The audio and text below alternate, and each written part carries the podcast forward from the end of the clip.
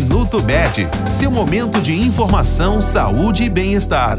Desde o último século, a radiologia tem passado por diversas inovações e aperfeiçoamentos. Os equipamentos se tornaram mais sofisticados, com mais qualidade de imagens e proporcionalmente mais precisão no diagnóstico. Na década de 50, no Brasil, eram realizados cerca de 60 modalidades de exames de medicina diagnóstica. De 1960 em diante, a evolução foi grande, começando com os primórdios da automatização. Em 2010, já tinham mais de 2 mil tipos de exames de diagnóstico.